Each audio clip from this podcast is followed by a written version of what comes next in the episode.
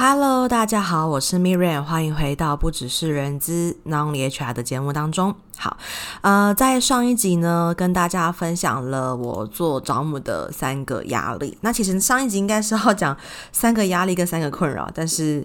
很意外的讲完三个压力之后，就是满满的负面情绪。所以就决定休息一下，然后就是先喊个停，然后就接着到我们的第十二集。OK，好，那在这集当中呢，我要跟大家分享做招募的三大困扰。OK，也会伴随着一些故事。那如果你想要做人资，或者是你自己是人资伙伴的话，那我们就听下去吧。OK，好，那第一个困扰是职缺条件不明确的困扰，因为，嗯。我们人资你很像，你可以把它想成是一个房仲吼，房仲可能我们有买家跟卖家。那买家是他会跟你说，哦，我想要买什么样子的房子，我可能呃预算有几千万，然后我买想要买在中正区，我想要买在仁爱路等等之类的。那买家的条件如果越精准，像是我印象很深刻，我之前看那个 Miss Salina 她的 YouTube，她有找到那个大天使来跟他们分享。那大天使他当时就有提到他买房的时候，他有列出一个买房条件的 list，好像。就好几十项的条件，那它是连细到那种，就是呃，可能哪边要有窗户，然后要不要有浴缸，这么细的列出来。所以其实当时大天使在买房子的时候，他是很很列完之后就很明确的，房仲找到了一个符合他条件的房子的一个物件。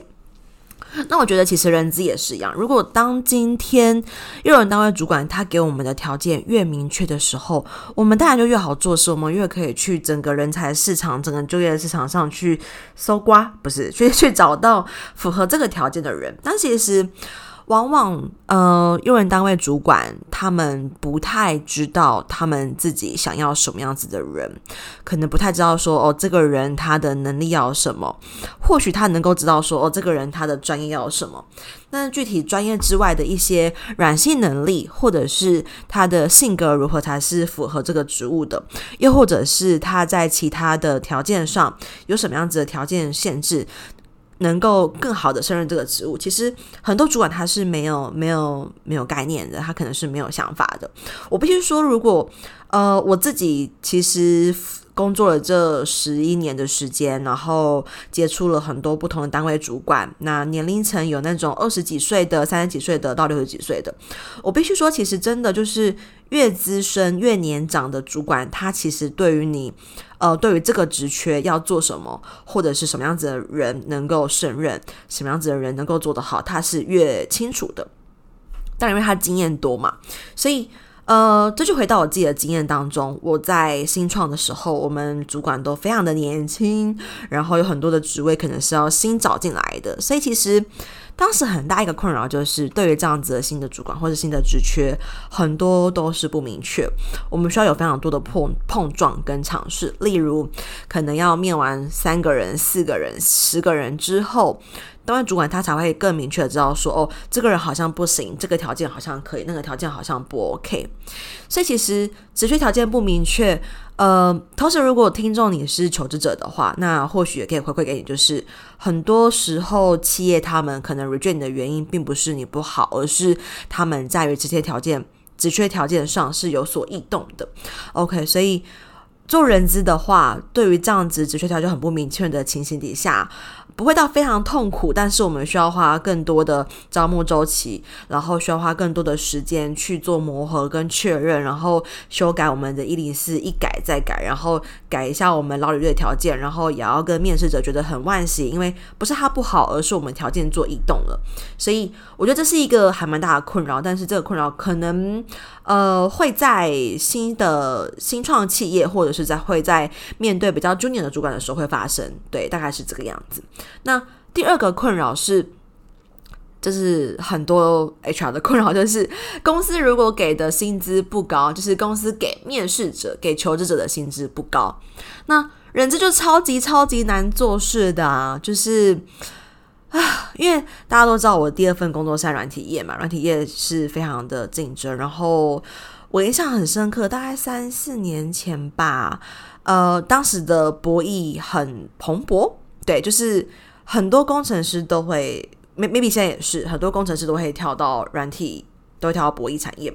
好，那对于呃非博弈产业来说，就会很痛苦，就是会很困扰，对，很困扰，因为你就会显得哦，我们公司也需要这样子的人，我们公司也需要这么能力好的人，我们公司也需要这样子的人才，但是我们就是没有赚那么多钱呐、啊，对，就是我们的可能就整个嗯。我在当人资幕僚幕僚的时候，我会以整个公司的财务结构上，财务结构底下去看，那其实就会发现，其实公司不是愿意，不是不愿意开很高的薪资，而是公司就是没有赚到那么多的钱，或者是公司就是没有这么多的呃多的钱，或者是足够安全无风险的钱可以砸在整个人才的资本上，所以我觉得其实。嗯，相对于如果你的做人资的话，你的公司它本身的预算资金也不是很充足，你去找人，你去抢人的武器就会变得很 weak。像前阵子嘛，就是呃，大家都知道微软它开了九万块实习生的缺额，然后人资的社群就是一片哀嚎。诶，他说这个九万的实习生，那我们要怎么办？我们是要开多少钱？对，这是人资的心声。那可能非人资的心声就会说，就是非人资的呃，可能是实习生就会觉得说，哈，微软拿九万，那我现在只有拿九千，那我算是什么？我是就是很没有价值吗？我是不是要跳槽？对，所以其实有有这样子破坏式的突破市场薪资行情的例子，确实它是一个好，也是不一个不好。好的话就是，呃，大家可以检视一下为什么别人可以开出那么高的薪水。不好的就是那些不在微软里面的 HR 就会变得非常难找人，然后大家就只能抱持一个心态：我打不赢他，那我就加入他。可是其实也不是那么容易要加入微软嘛。对，但。呃，我觉得就薪资不高这件事情，对于人资来说，我们真的很难去很难去争取到好的人才。然后有时候其实不是 HR 要故意跟你砍薪水，很多呃论坛网络上的论坛都会猜说，诶，到底砍薪资是不是 HR 的一个 KPI 一个指标？我必须说，人才呃人事成本、人事预算有可能会是一个人资的 KPI，没有错。但是如果以更 high level 的整个人资部门来看这家公司的 KSA 人力资源管理的话，我们能够找到一个好的人、好的人力资源进来，会是更重要的一件事情。就我自己来看，其实如果人资他能够在这个成本跟在呃人才招揽上能够去看出他的一个呃漏洞，不是漏洞，就是能够看出他一个的一个配比跟比例的话，我们完全不需要去跟面试的时候去跟对方砍薪资，会需要砍薪资一个很大的情形，可能是呃。他真的真的太高出我们算太多了。例如，诶，我们的预算可能是呃一百万，那他可能在博弈那边拿到两百万，诶，那这个就是他完全真的超出我们的呃预算太多。就是如果有这种可能呃超出我们的预算百分之五十、百分之百的话，那不砍薪资是很难的一件事情，因为。如果如果只是在我们的预算，然后往上加个百分之二三十，我觉得这都还谈，这都还算还 OK，就是报预算不会报非常多。可是如果他报预算是报百分之五十以上，百分之百那种一百万变两百万，五万变十万的话，其实人资不可能很难不去砍薪资，因为对对就会超出预算太多。对，所以其实做人资一个很大的困扰症就是我们的。呃，薪资不高，不是我们的薪资不高，是我们再去招揽人的时候，薪资不高，真的非常非常难做事。那第三个困扰就是有关于面试官雷队友的困扰。好，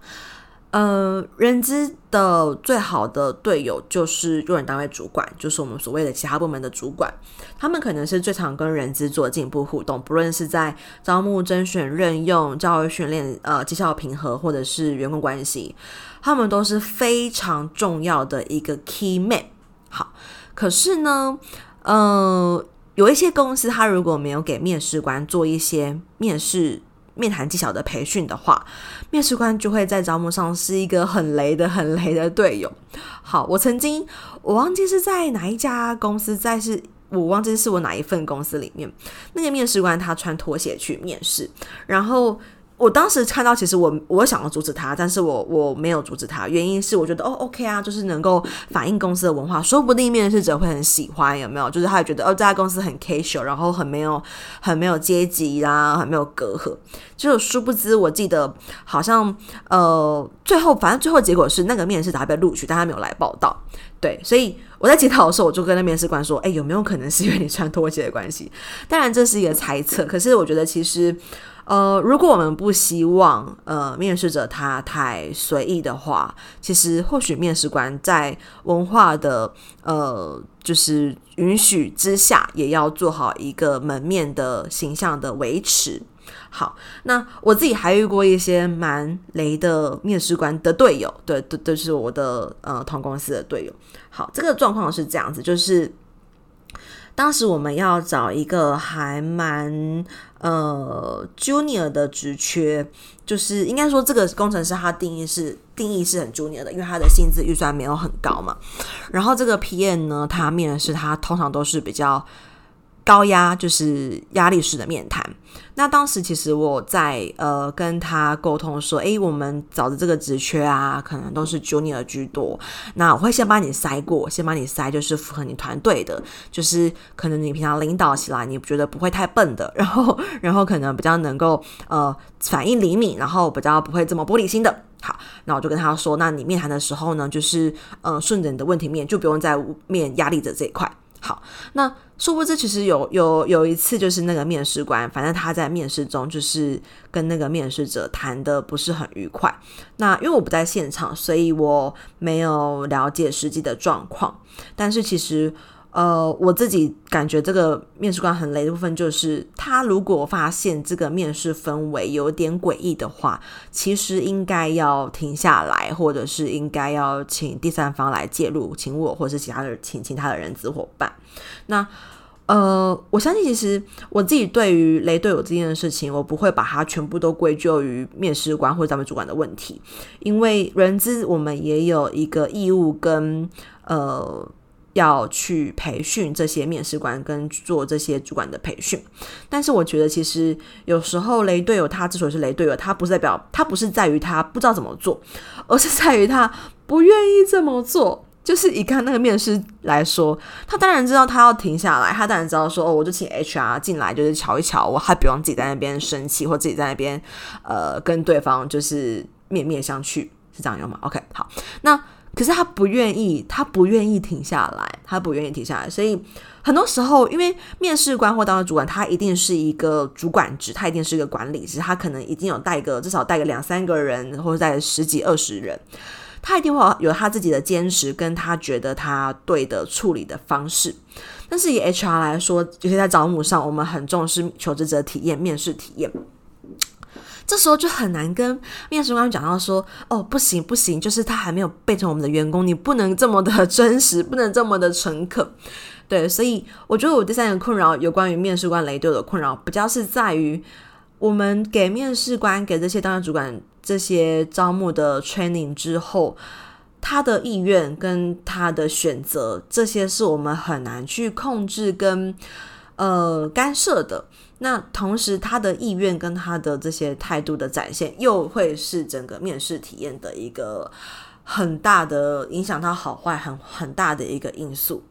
对，OK，好，那这边跟大家分享就是当招募的三个很大的困扰。第一个就是职缺条件不明确，那就很像房仲一样，就是你没有明确的条件，我没办法帮你找到很好的人，然后。呃，职缺条件一改再改，也会对一些面试者很不好意思。那第二个是薪资不高，在武武器没有很齐全的情形底下，真的非常难去做到打仗，然后也很难去争取到好的人才。再就是雷队友，那这个比较就会像刚刚提到在意愿的这一块。OK，好，那这一集呢，其实原本是要跟上一集做合并的啦，对，所以就会时间比较短一点点。那我们就下期见喽，好，拜拜。没错，到了我们的工商时间，想跟大家分享，我在去年开了一堂线上课程，叫做《成为抢手的人资招募必修的招募漏斗数据思维》。那这中间其实，呃，我萃取了蛮多我过去在做招募很成功的一些原因，其中的一点就是从招募漏斗里面去找出一些魔鬼，因为往往细节都藏在魔鬼都 藏在细节里。OK，所以想跟大家分享这堂课，目前已经有大概将近一百五十位左右的。学员加入，那也欢迎大家可以加入课程。然后，如果对课程有更多的兴趣的话，可以在我们的节目资讯栏找到链接，可以点进去做进一步的了解哦。拜拜。